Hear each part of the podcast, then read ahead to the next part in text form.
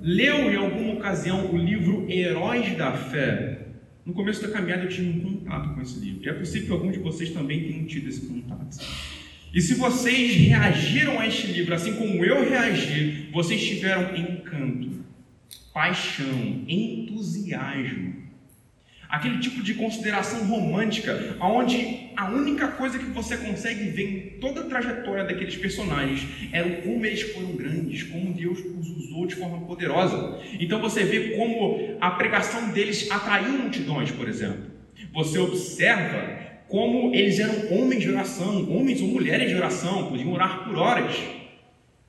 Você observa o entusiasmo e a ousadia na fé. E é sempre para esse lado que a gente vai tentar os nossos olhos. E esse livro Heróis da Fé, é, de forma muito especial, enfatiza muito esses aspectos do triunfo da vida desses homens no decorrer ou em todos os momentos da vida cristã que eles tiveram. Não que não sejam mencionadas dificuldades, e não que nós não tenhamos ou não tivéssemos conhecimento das dificuldades da vida deles, mas nós sempre romantizávamos. Claro, se você fazia isso assim como eu, sempre romantizávamos da, da, da seguinte maneira: é, como ele superou isso com facilidade, não? É como se fosse um herói da era vitoriana do século XIX, onde a, a ideia que se tem apenas do progresso, enfim, como, como eles superaram, como eles foram adiante de forma tão, tão, tão vívida, tão impetuosa. Mas geralmente essas são considerações românticas sobre os fatos. Pense, por exemplo, no testemunho de William Carey. Já ouviu falar sobre William Carey? Posso dar uma contextualizada aqui sobre ele. William Carey é reconhecido por muitos como o pai das missões modernas evangélicas. Por que de dão essa designação dele como o pai? O pai é aquele que inicia alguma coisa. Dentro do contexto protestante, quem iniciou, o, digamos assim, o advento de levar o evangelho para outras nações, vislumbrar outros lugares assim distantes, o pioneiro nisso foi William Carey. E se tem Algo interessante sobre o William Carey é que o ministério dele começou com um ministério inteiramente fracassado. Ele era promissor, tinha visões sobre missões na época dele que ninguém tinha. Mas pense, por exemplo, que em 1795, esse missionário, que agora está na, na Índia como um pregador, como um fundador de escolas, pense que esse homem, em 1795, ele começa a tradução do Novo Testamento para o Bengali, que é um dos dialetos que tinha ali na Índia. Então ele começa, ele empenha ali uma tradução. E ele não era muito bom tradutor, não. Ele teve que se esforçar muito, um trabalho muito difícil. Ele não era muito bom nisso. Mas ele começa um trabalho de tradução. Em 1912, perdão, em 1812, esse trabalho ainda não concluído, sabe o que vai acontecer? Um incêndio vai vir onde estavam guardados os documentos de tradução e vai queimar tudo. Quase 20 anos de trabalho jogado fora. Mas o trabalho de tradução não para, ele retoma do começo e vai até o final. E Deus usa é, aquela tradução e muitas outras que ele veio a fazer para abençoar o povo do Novo Testamento. Por que contar a história de William Carey? Perceba que essa foi uma dificuldade muito grande que ele enfrentou. Eu posso dizer que foi um, grande obstáculo para a missão cristã. Nós veremos na vida do apóstolo Paulo que as missões na vida dele também tinham grandes obstáculos. Nesse caso aqui, um naufrágio, no capítulo 27 do livro de Atos. Nós vamos circundar bastante aqui o capítulo 27 dentro da perspectiva do naufrágio. É grande o, o, o tema fato aqui. É, a grande perspectiva, a grande história que tem aqui é justamente do naufrágio. Mas por que mencionar esses aspectos? Talvez, tanto na, na ideia de William Carey quanto no apóstolo Paulo, os obstáculos e as dificuldades para missões poderiam significar que elas não deveriam ir adiante. Quantos de, de, quantos de nós, depois de 17 anos, empenhando um trabalho de tradução, tudo sendo queimado, não sairia fora? Eu vou voltar para a Inglaterra, onde eu tinha um, ou os Estados Unidos, onde eu tinha um ministério muito proeminente lá. Mas, por favor, atentem-se para o que eu vou dizer agora, porque isso dá o, o, o eixo da ideia do começo até o final de toda a nossa exposição. Mas a providência de Deus não trabalha em missões apesar dos obstáculos. A providência de Deus trabalha em missões através dos obstáculos. Eu vou dizer mais: a providência de Deus trabalha em missões contando com os obstáculos. Faz parte do projeto de Deus conduzir o avanço do Evangelho por um caminho de dificuldades. Faz parte do projeto de Deus conduzir o caminho do avanço do Evangelho por um caminho aparentemente tortuoso, na nossa perspectiva, no nosso ponto de vista que é limitado. Mas Deus faz com que, apesar desses obstáculos, os seus intentos cheguem aonde Ele quer que cheguem. E essa é a questão fundamental aqui. Aqui em, em Atos 27, portanto, nessa viagem de Paulo a Roma, nós vamos observar esses aspectos. Como a providência de Deus conduziu a missão de Paulo até chegar no César, até chegar em Roma. Nós vamos observar esses aspectos aqui. Eu gostaria de trabalhar é, é, hoje, até antes de entrar aqui no contexto, três pontos que eu vou mencionar aqui para vocês, que vai ser as dificuldades do naufrágio, depois a confiança, que é a confiança que o apóstolo Paulo manifesta, e depois é, é, toda a significação, toda a reflexão acerca da providência divina aqui nesse momento, nesse texto. Eu coloquei os, os, os pontos ali de forma um pouco mais resumida, porque fica mais fácil de você notar. Mas eu vou mencionar algumas questões sobre o contexto antes que a gente entre no texto, nas informações do texto. E eu peço a, tua, a sua atenção, porque existem alguns pequenos detalhes aqui que exigem um pouquinho mais de atenção. É, em que momento nós estamos aqui nessa sessão de Atos? O que estava acontecendo antes e para onde está indo a narrativa? Como nós vimos em exposições anteriores, o apóstolo Paulo está traçando um caminho até Roma. Lá ele vai levar o evangelho para Roma. Isso significa é, um grande avanço para o evangelho, desde onde começou até para onde está indo. O evangelho começou em Jerusalém, agora está se expandindo por movimentos poderosos do Espírito Santo até, até Roma, agora através do apóstolo Paulo. Na verdade, o evangelho já estava presente em Roma através do ministério de outras pessoas e de outros homens. Mas Paulo estava indo lá para consolidar muitas coisas acerca do Evangelho e também para dar testemunho para as autoridades, coisas que ainda não se tinham sido feitas. Então, essa viagem de Paulo representa um grande progresso para a expansão geográfica do Evangelho, por assim dizer. E uma coisa interessante sobre esse texto aqui de Atos, capítulo 27, em, em especial, mas claro, antes é importante mencionar todos os julgamentos anteriores que o apóstolo Paulo havia passado já terminou. Lembra? Essa, esses nomes como Festo, como, como Agripa, já terminou aqui esse momento. E no final do capítulo anterior, no capítulo, no capítulo 26, é, o interessante é que Agripa chega a dizer o seguinte: é, se você não tivesse apelado para a seda, você já estaria solto. Assim como o nosso Senhor Jesus Cristo diante de Pilatos, aqueles homens não viram qualquer crime em Paulo. Ele era irrepreensível diante dos olhos de Deus. Mas como Paulo havia apelado a César, ele deveria ir para César, o que não é um problema, porque fazia parte da missão do apóstolo Paulo ir até César. Então, que bom que as coisas permaneceram é, nesse aspecto do julgamento e Paulo caminhando agora em direção à sua missão. Mas esse texto aqui de Atos dos Apóstolos, capítulo 27, pode ser chamado como um diário de bordo. Sabe o que, é, que é diário de bordo? São basicamente registros do que aconteceu ali no contexto do navio acerca das viagens que aconteceram ali. Se vocês olharem os documentos do século XVI, é, por exemplo, sobre a, a, a, vinda dos portugueses aqui para o Brasil, existe diário de bordo, existem anotações que são documentos historiográficos importantíssimos hoje para um, para um historiador. Então, é, isso aqui é um, um diário de bordo, capítulo 27 de Atos. E por que situar isso como um diário de bordo? Porque o autor desse, desse, desse livro, de Atos, Lucas, ele fala na primeira pessoa do plural em todo momento. Lucas vivenciou tudo o que está acontecendo aqui, ele passou por tudo. Ele viu tudo acontecer, ele sofreu o desastre, e ele estava na água quando o naufrágio aconteceu. Lucas passou por isso. Então, Lucas lidou com essa situação, não apenas como ele fala lá no início de Atos, você deve lembrar, Atos capítulo 1, é, tendo em vista que muitos empreenderam uma narrativa coordenada dos fatos que entre nós aconteceram, que começa no capítulo 1. Então, o que, ele faz? Ele faz um trabalho de historiador, pegando tudo o que disseram e colocando em termos organizados aqui sobre Jesus e os feitos do, dos apóstolos. Mas isso aqui ele viu em primeira mão, ele estava lá, ele acompanhou todos os fatos em relação a, a, a isso aqui.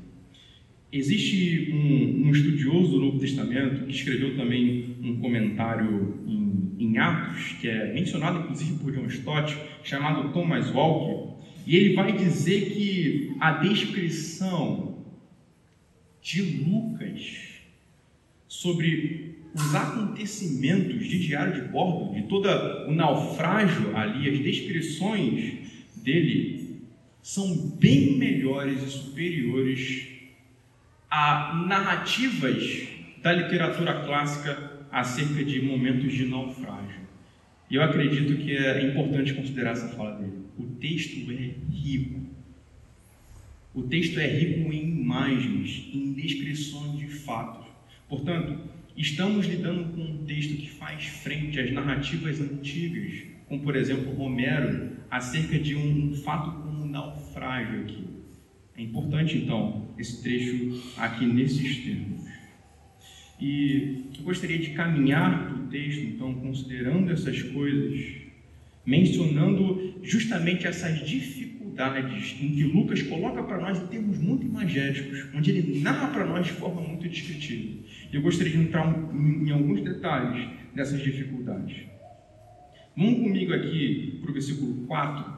Eu não menciono aqui os três primeiros versículos, que é, é basicamente é, o centurião que está conduzindo um processo de Paulo escolhendo navio para viajarem. Ok? Então, aqui no versículo 4, vocês verão.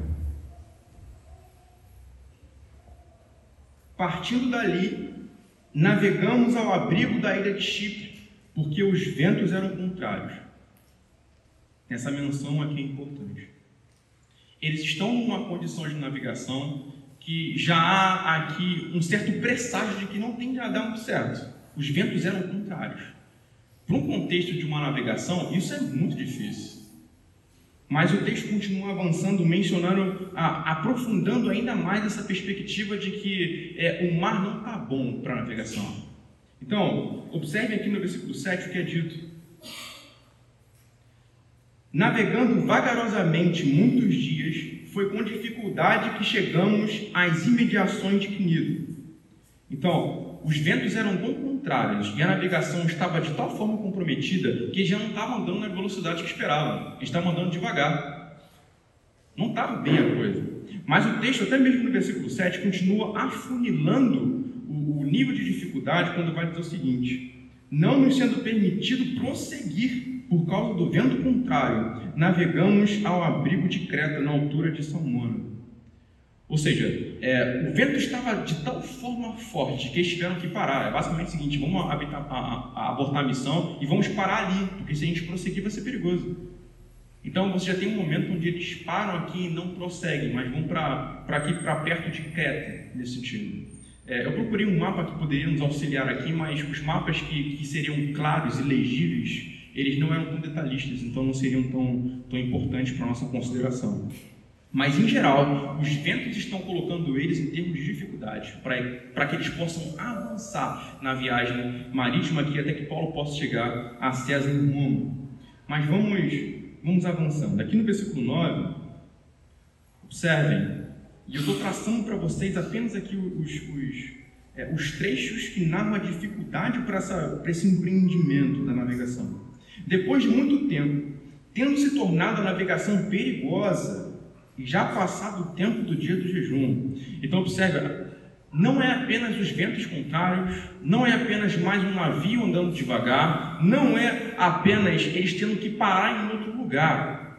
A navegação agora colocaria a vida deles em risco, é algo perigoso. E o texto menciona aqui o tempo do dia do jejum, e aparentemente é uma informação desnecessária, talvez.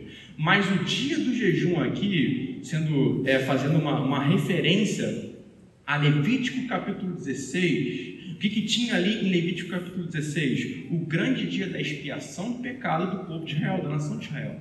No entanto, esse grande sacrifício ele era preparado, mas também depois desse sacrifício havia um jejum, um jejum nacional, e todo o povo entrava é, num momento de, de um grande jejum nesse sentido. Sabe quando acontecia esse jejum que preparava para esse sacrifício aqui da expiação? Em outubro. Outubro é perto do inverno nessa ocasião. O inverno aqui vai de novembro até janeiro do outro ano. E eles estão perto do inverno. Perto do inverno, aqui nessas circunstâncias, já deixavam o clima frio e o clima perigoso para poder fazerem é, viagens marítimas. E basicamente, de novembro até janeiro, nessas circunstâncias aqui, eles não viajavam. Eles estão num clima, numa estação do ano perigosa para viajar. Vocês percebem? As coisas estão afunilando. Está ficando difícil aqui. Talvez, o que é aconselhável aqui? O que vocês pensam que é aconselhável fazer? Não deve, não deve viajar, certo? O mínimo discernimento possível faz você considerar: olha, está perto do inverno, os ventos não são bons, está se tornando perigoso, acho que a gente não deve ir. E é justamente isso que o apóstolo Paulo pensa. Ele tem discernimento, ele é um sábio, um inteligente. E ele vai dizer o seguinte no verso 10: Senhores, vejo que a viagem vai ser trabalhosa, com dano e muito prejuízo, não só da carga do navio, mas também da nossa vida. Então Paulo previu, e aqui nesse caso especial não de forma profética, é apenas um discernimento dadas as circunstâncias, mas Paulo pôde prever que o que vai acontecer não vai ser legal. Eles vão correr riscos de vida e vai ser algo extremamente perigoso. Mas continuando aqui no texto, quando nós observamos o versículo 11, põe o seu olhar ali, olha o que é dito. Porém, o centurião dava mais crédito ao piloto e ao mestre do navio do que ao que Paulo dizia. Não sendo um porto próprio para invernar, a maioria deles era da opinião que deviam partir dali para ver se podiam chegar a Fenícia e aí passar o inverno, visto ser um porto de Creta, que olha para o noroeste e para o, sudo, e para o sudoeste. Olha, Paulo foi inteiramente ignorado.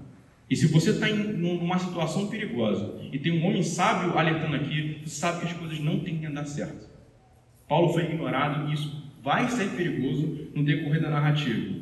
Indo um pouco mais adiante, no versículo 12, é, na verdade nós já lemos aqui o verso 12, mas há uma consciência que essa situação de inverno não, não é boa. Tanto que eles vão dizer: vamos, vamos navegar para Creta porque é, indo para lá nós podemos passar o inverno em paz e com calma. E é justamente nessa viagem para Creta que as coisas começam a desandar muito como o apóstolo Paulo havia previsto. Do versículo 13 ao versículo 15 acontece o grande desastre, que vai desembocar nas dificuldades ou na tensão do texto. Aqui, portanto, nós temos um movimento do texto, no verso 13 ao 15, que vai gerar os demais movimentos do texto. E vamos ler comigo aqui o trecho. Não precisam ler, eu vou ler para vocês. Soprando brandamente o vento sul, e pensando eles ter alcançado o que desejavam, levantaram âncora e foram costeando mais de perto a ilha de Creta. Entretanto, não muito depois, desencadeou-se do lado da ilha um tufão de vento, chamado Euroaquilão. O navio foi arrastado com, com, violência e, sem poder resistir ao vento, cessamos a manobra e nos fomos deixando levar. Havia uma aparente calmaria quando partiram, e então um tufão, um furacão aparece e torna a coisa totalmente inviável. Linguagens fortes o texto usa, com violência eles foram arrastados. Aplica essa, essa imagem em outras circunstâncias. Por exemplo, imagina uma pessoa pegando outra pessoa com muita força e levando é, é, é para um lugar sem que ela queira, sabe? Mas em termos de desastre natural, imagina como uma tsunami ela, ela aparece e as pessoas não podem resistir. Ou até mesmo filmes ou imagens que vocês já viram sobre um tornado, sobre um furacão. Já viram coisas assim? É inevitável ficar diante de um furacão ou de um tornado e poder resistir isso. Ou seja, a violência do vento levou eles para onde eles não queriam. Então, essa é a grande tensão do texto. E é aqui que vai desenrolar todos os aspectos relacionados ao naufrágio. A partir do versículo 16 e 17, eu sei que essa parte tem um pouco mais de detalhes. Mas a partir do verso 16 e o verso 17, eles começam a tomar medidas para impedir o naufrágio. Então, no versículo 16, vocês vão ver o seguinte: Passando ao abrigo, de uma ilhota chamada, chamada cauda. Com dificuldade conseguimos recolher o bote. Então, o bote que eles tinham lá, eles trouxeram para dentro do navio. Primeira medida deles. Segunda medida deles aqui, versículo 17. Tendo içado o bote, os marinheiros usaram de todos os meios para reforçar o navio com cabos de segurança. O que eles basicamente fizeram foram passar cabos em torno do casco do navio para impedir que as madeiras do navio soltassem. Então, há violência do mar e do vento contra o navio. Eles passaram cabos por todo o casco do navio, e um navio relativamente grande, para poder impedir que as madeiras pudessem soltar, entrasse água e assim eles pudessem vir a, a, a, a naufrágio em termos imediatos aqui.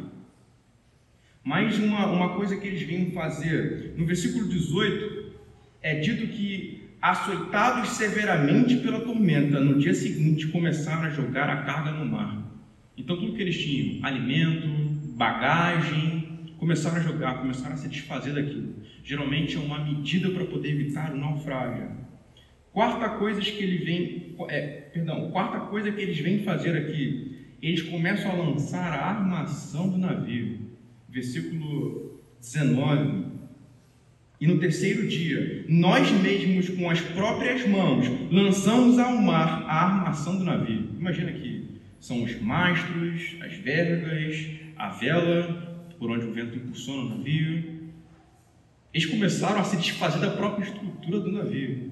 O texto ele tem uma dimensão de progressão da dificuldade. Vai ficando cada vez pior, está ficando cada vez mais inevitável, está ficando cada vez mais difícil. Olha, olha a grande tensão. O furacão veio sobre nós tornou-se irresistível o que vai acontecer aqui. E no versículo 20, olha o que Lucas vai dizer: e não aparecendo, havia já alguns dias nem sol nem estrelas, caindo sobre nós grande tempestade, dissipou-se afinal toda a esperança de salvamento.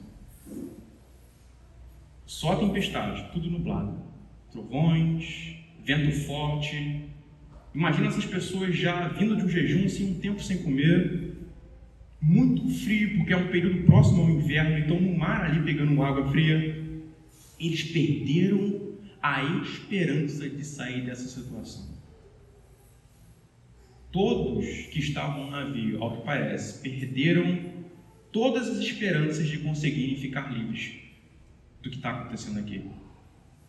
Isso deve citar algumas perguntas já em nossas mentes. Ok, imagina Paulo nessas circunstâncias. Paulo ele está indo é, para Roma. Paulo está indo para estar diante de César e de repente vem esse tipo de obstáculo sobre ele. Deus assegurou em textos anteriores de que essa era a missão para Paulo. É difícil entender, portanto, uma espécie de tempestade que pode colocar em risco a própria vida. Imagine, por exemplo, que Jesus, no capítulo, no capítulo 4 de Marcos, ele diz algo assim, diante de uma tempestade com os discípulos: acalma-te e emudece, e tudo fica, fica, fica tranquilo depois, naquelas circunstâncias ali. E os discípulos sabem que Deus pode fazer isso, mas por enquanto as circunstâncias não mudam, continuam daquela forma. Isso de fato abala a fé, isso de fato machuca a esperança. No entanto, a, apesar das coisas estarem nesses termos, é, a partir do, do próximo trecho, existe uma, uma esperança brotando. E aqui eu vou entrar com vocês no nosso ponto 2. O ponto 1 um era mais para descrever essas dificuldades, todas as tensões relacionadas ao que estava para acontecer. E aqui no nosso ponto 2 vamos ressaltar a confiança de Paulo. Havendo todos estado muito tempo sem comer, verso 21, Paulo, pondo-se em pé no meio deles, disse: Senhores, na verdade, era preciso terem-me atendido e não partir de Creta para evitar este plano, este dano e perda. Mas agora aconselho que tenham coragem, porque nenhuma vida se perderá, mas somente o navio. Porque esta mesma noite um anjo do Deus a quem pertenço e a quem sirvo esteve comigo, dizendo: Paulo, não tenha medo. É preciso que você compareça diante de César, e eis que Deus, por sua graça, lhe deu todos os que navegam com você a palavra de Deus vem a Paulo e assegura a Paulo o êxito de sua missão, apesar da dificuldade em que ele estava inserido naquelas circunstâncias. Não é porque era difícil o momento que ele estava vivendo que Deus deixou de ser o Deus da providência. O que nós queremos dizer como Deus da providência? Significa que Deus tem absolutamente tudo, seja nos domínios da natureza, seja nos domínios dos acontecimentos, seja nos domínios de qualquer perspectiva que acontece. Deus tem tudo sob o seu controle e é Ele mesmo que dirige todas as circunstâncias e todos os fatos do mundo. Deus continua sendo o Deus da providência, e esse o texto vai nos indicar aqui. E que por mais que as circunstâncias estivessem difíceis, Deus ia operar milagrosamente para não impedir que a missão de Paulo fosse se concluir, como se deveria se concluir. Deus intervém aqui nessa situação. E é claro que isso tem diversos ensinos para nós. É possível que os discípulos esperassem algo diferente. Deus pode acalmar a tempestade, mas Deus se mostra soberano aqui, não impedindo que, que a dificuldade aconteça, mas fazendo com que os discípulos enfrentem essa dificuldade e possam passar por ela. O Deus da providência, que, tem todas as coisas sob as suas rédeas, ele também determina como deve ser o processo em que a missão deve acontecer e como ela deve se, se encaminhar para o seu final ou para o seu objetivo final. Se Deus quer que a missão ela aconteça e se desenvolva a partir de tribulações e dificuldades, como esse naufrágio, ela vai acontecer. Mas mesmo assim, o êxito da missão também vai acontecer. As dificuldades ou o naufrágio aqui não irá comprometer a missão, porque Deus empenhou a sua, empenhou a sua palavra. Inclusive, quando o trecho aqui que nós lemos diz o seguinte: Portanto, senhores, versículo 25, tenham coragem, pois eu confio em Deus que tudo vai acontecer conforme me foi dito. Isso tem um peso de decreto. Deus falou que vai acontecer, então vai acontecer. Isso tem um peso de decreto. Paulo tem essa convicção: se Deus decretou o êxito final da missão, então ela vai acontecer conforme Deus disse. E é esse tipo de expectativa e esperança que devemos ter diante da missão de Deus sempre. E é esse tipo de confiança que devemos ter em Deus diante de sua missão sempre. Deus mandou ir para Roma, vai chegar lá. Se Deus disse estar presente, Ele vai estar. Se Deus enviou para plantar igrejas, vai acontecer, mas nos termos de dificuldades que Ele mesmo impõe e no processo que Ele mesmo traz. Mas pense comigo agora no seguinte, no seguinte aspecto: que essa visitação divina fez com Paulo? E aqui eu quero conduzir vocês a pensar em como Paulo responde a esse momento que Deus lhe fala e as coisas que Deus lhe fala.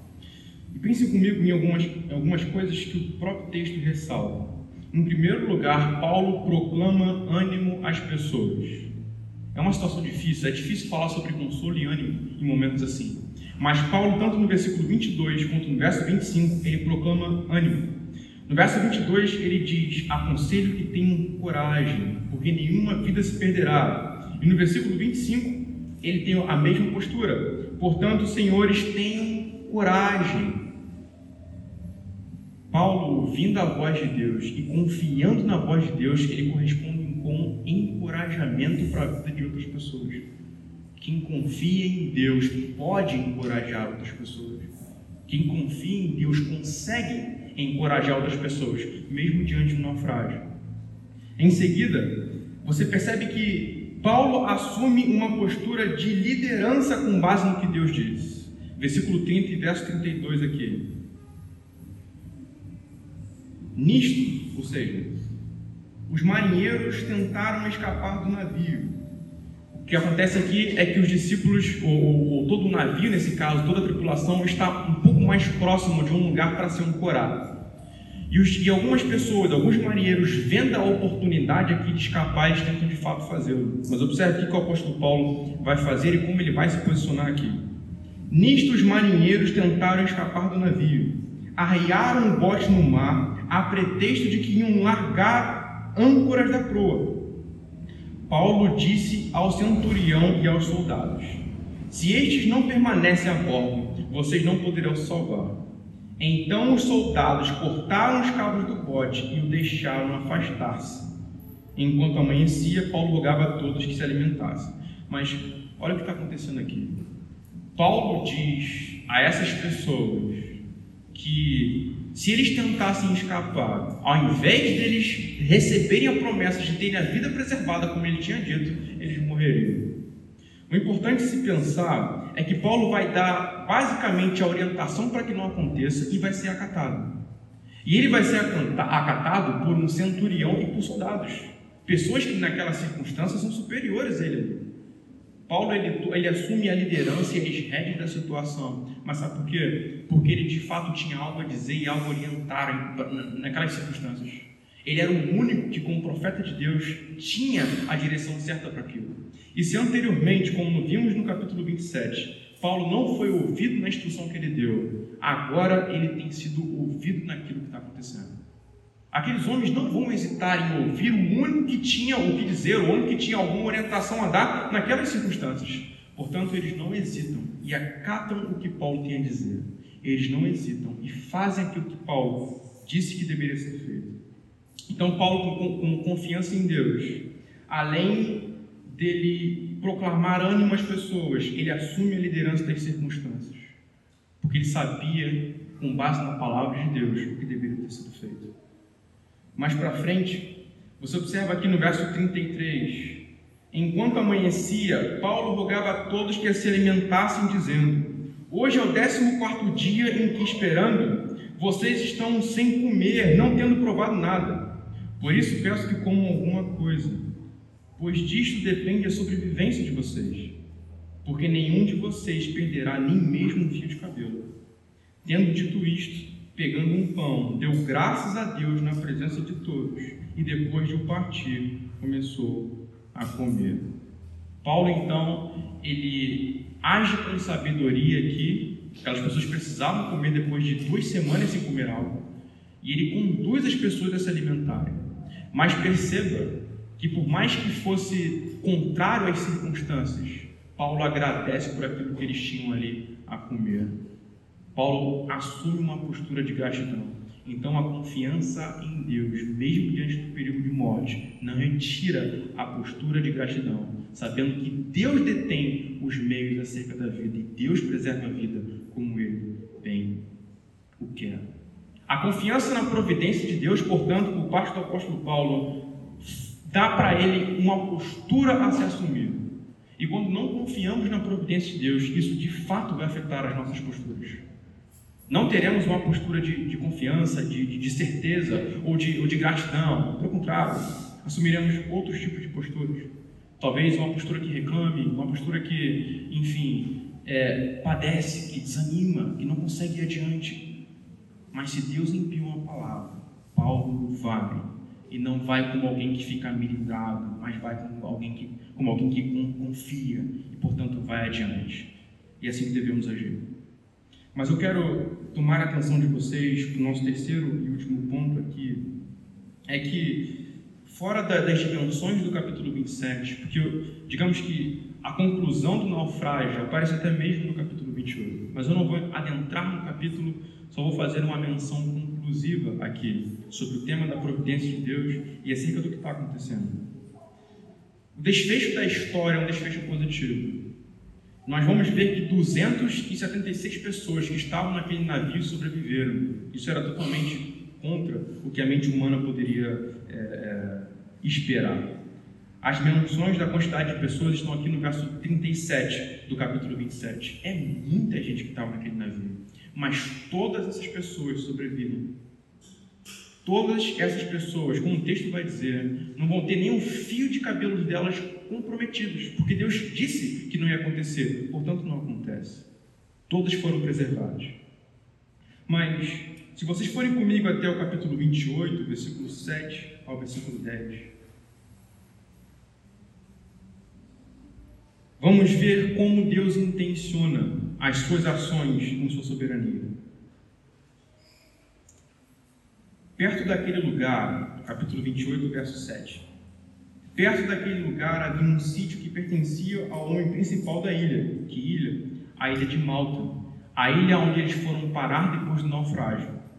Chamado Públio, o qual nos recebeu e hospedou com muita bondade durante três dias. Aconteceu que o pai de Públio estava enfermo de disenteria, ardendo em febre. Paulo foi visitá-lo e, orando, impôs-lhe as mãos e o curou.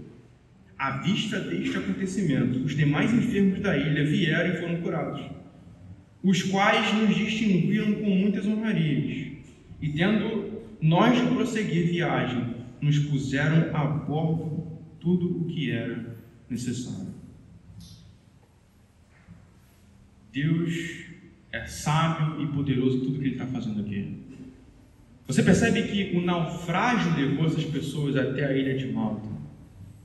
E a presença de Paulo na ilha de Malta, claro, pela graça de Deus, beneficiou pessoas que estavam a ponto de morte. Parece que o naufrágio foi algo, poxa, isso não foi bom, ou não foi proveitoso para a missão, eu tenho que ir para, enfim, para Roma. Mas essa parada de Paulo em Malta, digamos assim, essa parada de ficar ali naquela ilha, foi providencial para que vidas pudessem ser abençoadas. Deus não traz circunstâncias difíceis para a missão dele em vão. Ele tem um objetivo que os discípulos não enxergavam aquilo. Mas o naufrágio, ao invés de impedir a missão, contribuiu com o êxito dela. Observe que Públio, aqui como é mencionado no verso 7, o pai dele estava enfermo, como diz no verso 8, ardendo em febre, podia morrer. A oração de Paulo curou aquele homem. Deus levou o apóstolo Paulo para Malta. Deus levou aquela tripulação para Malta, ainda em circunstâncias tão, tão adversas, para o benefício daquelas pessoas que estavam naquela ilha. Então, vejam que a providência de Deus proveu não foi apenas ferir aqueles, aquelas pessoas com dificuldades, mas foi trazer benefício para outras pessoas que eles nem sequer imaginavam. E glória a Deus por isso. Não estava nos planos daquela navegação ir para Malta, mas estava nos planos, claro, é dele da, da tripulação ou do capitão daquele navio. Mas estava nos planos de Deus conduzindo, conduzidos até lá para beneficiar algumas pessoas que estavam a ponto de morte. Essa é a providência de Deus ela vai trazer a caminho de bênção e glória, graça e paz para a glória de Deus e em benefício de outras pessoas, apesar de difícil no momento, apesar de extremamente duro na ocasião e na circunstância. Para fechar, uma frase de, de Hudson Taylor é muito interessante. Ele vai dizer que a obra de Deus começa difícil, se torna impossível e então acontece. Essa é uma frase muito conhecida de Hudson Taylor, muito, enfim, muito marcante para o próprio ministério dele. E essa frase ele não cunhou a partir de conclusões teológicas, lendo livros, ou enfim, não foi reflexões teológicas a partir de livros ou conteúdo acadêmico que ele chegou a essa conclusão. Mas ele fala isso depois de muitos e muitos anos trabalhando como missionário na China. E tendo experimentado todo tipo de dificuldade desesperadora, a ponto de ver a própria família dele padecer a ponto de morrer, Hudson Taylor chega a esse tipo de conclusão. Ficou difícil trabalhar na China. Tornou-se impossível fazer qualquer coisa, mas então aconteceu. E houve conversões em massas na China, houve a fundação de uma sociedade missionária na China, e houve um número expressivo de missionários indo para a China para poder servirem ao Senhor. E tudo a partir da semente que Hudson Taylor jogou naquele, jogou, naquele lugar. A mão de Deus foi pesada sobre Hudson Taylor. Em que, em que sentido pesada? Em ira? Não, de forma alguma. Deus trouxe dificuldades para a missão empenhada por Hudson Taylor. Mas o final de tudo isso foi um final de graça, um final de benefício para a vida dele. Que nós, diante das adversidades para a missão cristã, possamos ter a mesma postura. É difícil, torna-se impossível, mas Deus faz acontecer no tempo e na forma dele. Portanto, que sejamos perseverantes, que possamos ir até o final. Vamos orar a Deus, pedindo para que Ele nos dê graça, para que possamos praticar a confiança de Paulo aqui. Senhor, nós pedimos a Ti ajuda, nós pedimos a Ti